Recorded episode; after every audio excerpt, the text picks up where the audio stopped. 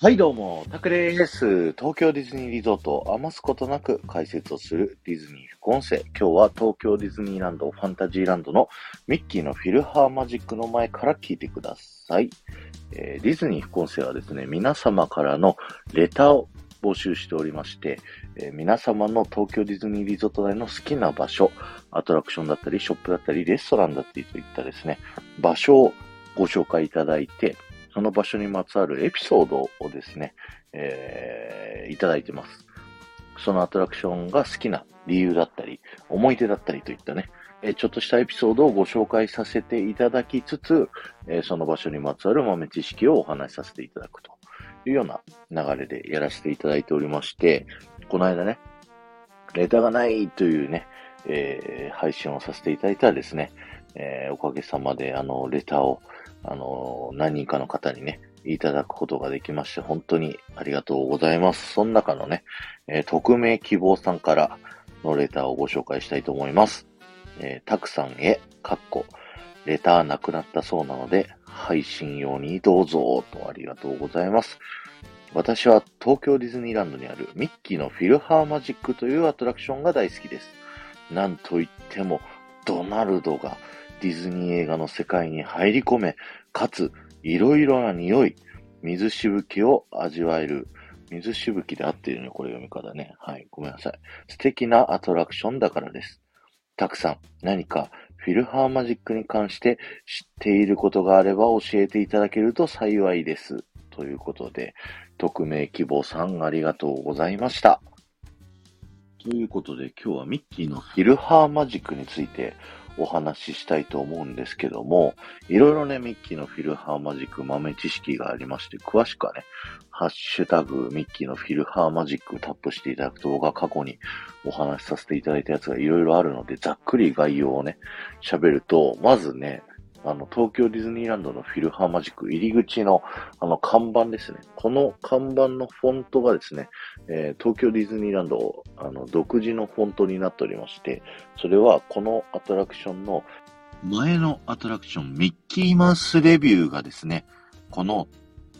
テント型の屋根をもともとあって、それを踏襲して、この、えー、感じになってるっていうことでね、語彙力。はい。なので、その、東京だけ独自のフォントでミッキーのフィルハーマジックの看板があります。そしてそのフォントの横ね、こう屋根の横っぺらの部分に楽譜がついてるんですけど、その楽譜はですね、えー、魔法使いの弟子の歌詞になっております。ちなみにその部屋入っ、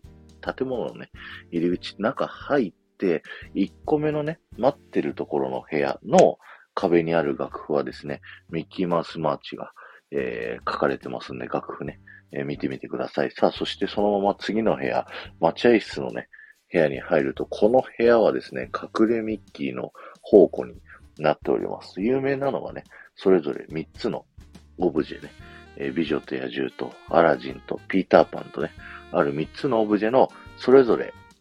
1箇所ずつに隠れミッキーがあります。えー、アラジンは、えー、アブーの尻尾のね、一番真下ぐらい。はい。で、美女と野獣は、えー、ワイン、シャンパンかなのコルクのね、えー、柄。で、ピーターパンは、えっ、ー、と、後ろのね、地図のくるんってなってる、えー、穴の中にあるっていうね、はい、すごい見つけるのが難しいところ。で、この3つが結構有名なんですけど、実はそれ以外にもですね、2箇所、種類で言うと2つ、場所で言うと1、2、あの、いっぱい あるっていうね、はい、隠れミッキーがあるんですけども、まず壁ね、二つがあるんですけど、えー、壁をですね、実は、えー、写真で撮ったりするとわかるんですけど、あの、ライトがね、こう当たってて、そのライトが隠れミッキーになっております。肉眼だと、あの、正直ほぼ確認するの難しいです。写真をね、壁を撮るとですね、えー、隠れミッキーになってたりします。で、あともう一箇所がですね、もう一種類がね、あの、何箇所もあるんで、何個かだろう、今ちょっと、あのー、数えられないんでわかんないんですけど、あのー、シャンデリアの、えー、玉ですね。一番下にぶら下がってる玉がですね、えー、見る角度によって隠れミッキーになっているというのが、それぞれの場所にありますので、すごいね、隠れミッキーの方向ですよね。で、次のね、メインの部屋入っていただいて、えー、座っていただくとね、あの右側に隠れミッキーがありますよね。あの金の枠のね、縁にありますっていうのが隠れミッキーかな、この部屋に。えっ、ー、と、このアトラクションにあるね。で、物語本編見ていただくとですね、リトルマーメイドのね、ところ、右側ね、画面右端のところに、隠れ魔法のランプがあったりだとか、あとね、えっと、追加されたね、リメンバーミーのシーンで、あの、ピザプラネットのトラックがありますよね。あの、それは画面左側ね、一瞬しか出てこないんですけど、えー、それをぜひね、見つけていただけたらなと思っております。という、えー、ダイジェストでめちゃくちゃ喋った後にですね、今日のメインのお話をしたいと思うんですけども、えー、このミッキーのフィルハーマジック、並びにですね、えー、東京ディズニーランドにあるマジックランプシアターだったりだとか、あと昔あったね、キャプテン EO ミクロアドベンチャーといったですね、え 3D になるアトラクションの仕組みについてお話をしたいなと思います。なんで 3D に見えるんだろうっていうね。はい。そんなお話をですね、えー、まだしてなかったんでしたいなと思ってるんですけども、不思議ですよね。あの、アトラクション、魔法のメガネ、えー、フィルハーマジックの場合はオペラグラスってね、言われてますけど、そのメガネをかけるとですね、なんとキャラクターとかが飛び出して見えたり、奥行きがこうあるように見えたりするというですね、こう不思議なことが何が起こってるんだろう。こう普通のね、なんかちょっと黒いけど、なんかサングラスみたいなやつで、なんでこんなね、飛び出して見えるようになるんだろうっていうのを疑問に思ったことないでしょうか。それを僕がですね、簡単にお話をさせていただこうと思いますので、あの、詳しくもっと知りたいよっていう方は、ググっていただければと思うんですけども、えー、変更版というね、このサングラスっぽいメガネがですね、そういう板が使われております。この変更版、あの漢字もね、わかりにくいんで概要欄にあの漢字を書いておきますけど、これが、なんかね、目に入ってくる光、その変更版を通してみると、光が特定の高角度の光だけ見えるようになるというね。はい。それだけ言われてもよくわかんないよっていうとこだと思うんですけど、えー、皆さんがこう見てる 3D の映像っていうのはですね、実は二重になっております。映写機をですね、左右から映すことで、えー、2つの映像がこう重なっている。そして、えー、この変更版のメガネをかけることによって、右目では右目の映像、左目では左目の映像というふうにね、えー、見えるようになっているので、その二つの同じ絵、微妙に角度がずれた絵がですね、こう、左右の目、それぞれ違う映像を見ることによって、目の前にボンとね、飛び出しているように見えるというね、はい、仕組みになっておるんですけども、どうですか？わかりましたでしょうか？なので、このフィルハーマジックですね、あの、席座っていただいてですね、後ろを振り向いていただくとですね、いつもドナルドのお尻のやや左後ろをね、えー、見ちゃうかと思うんですけども、そのドナルドに向かって左側ですね、なんと鏡が4つ置いてありましてですね、あの、映写機をその鏡に映して、その鏡から、スクリーンにね、こう映すというね、はい、そんな技術が使われているというね、風になっておりましてですね、4つあるんですよ、このフィルハーマジックのスクリーンっていうのは。あのー、実は、このフィルハーマジックって、なんていうのちょっと広めのさ、この字にさ、スクリーンがなってるんですけど、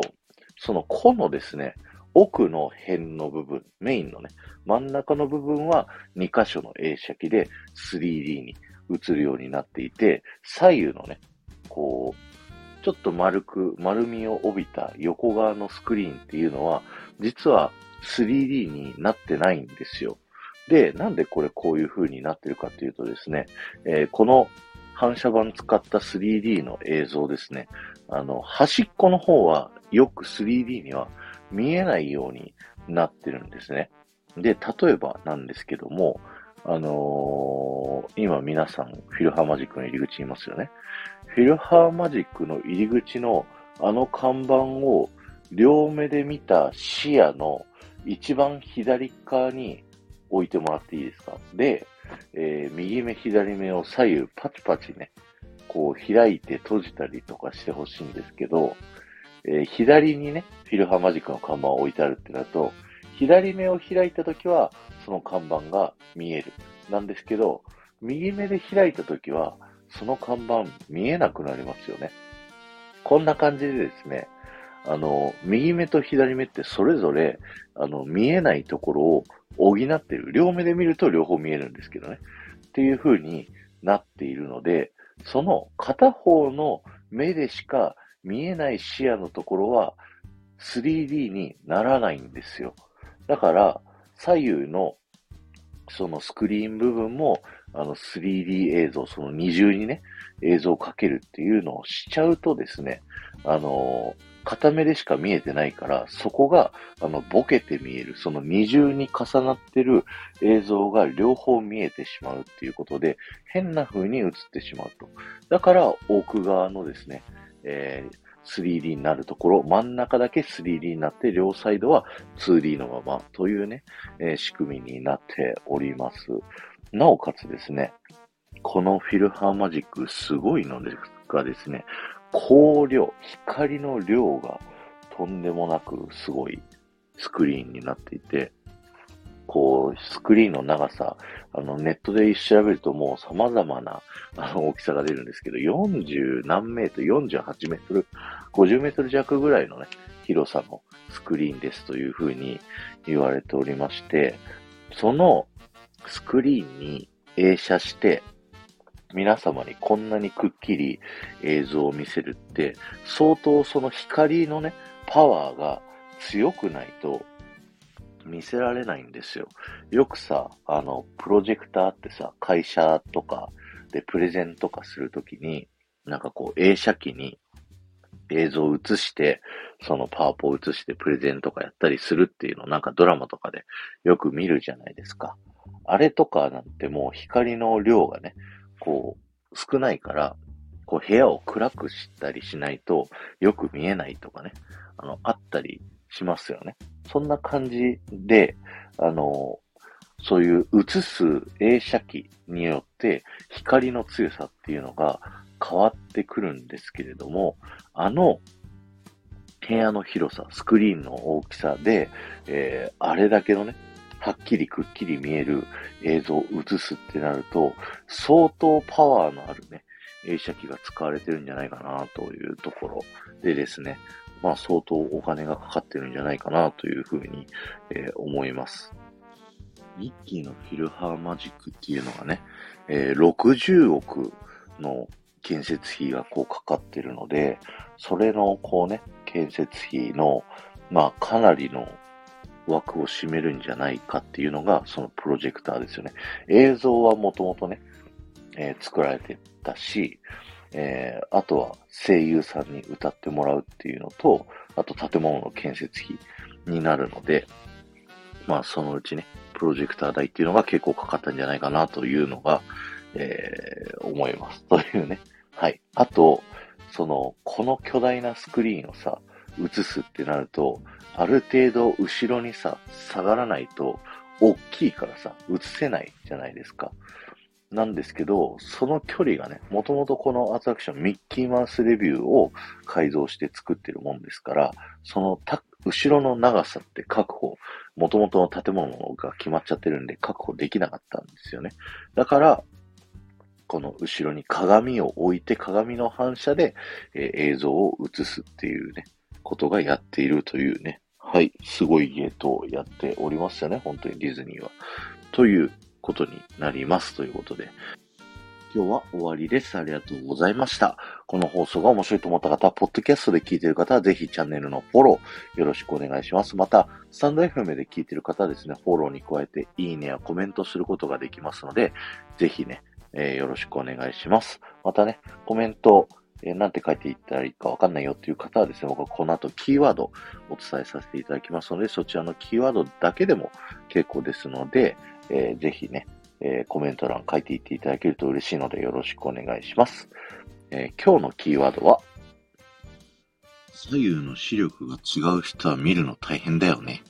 で、お願いします。え、僕ですね、右目の視力と左目の視力にめちゃくちゃ差がありましてですね、え、先ほど言ったですね、仕組みだとですね、左右の視力が違うと 3D にうまく見えないっていうのがね、こうあったりするんですよね。なんで僕 3D のアトラクションで結構見てると頭痛くなってきちゃうっていうところがあるんですけども、このフィルハーマジックはね、すごい大好きなアトラクションに、ね、なってますので、うん、ついつい見ちゃうんだよね。だけど、あの、目がね、ちょっと負荷がかかるっていうね。はい。スパイダーマンとかね、この間行った時も、あの、左右の視力が違うのと、メガネオンメガネっていうところでですね、ずっと右手でね、メガネを、3D メガネを押さえながらこう見てましたというね。はい。そんなエピソードでしたということで、ありがとうございました。この後も夢が叶う場所、東京ディズニーリゾートで素敵なひとときをお過ごしください。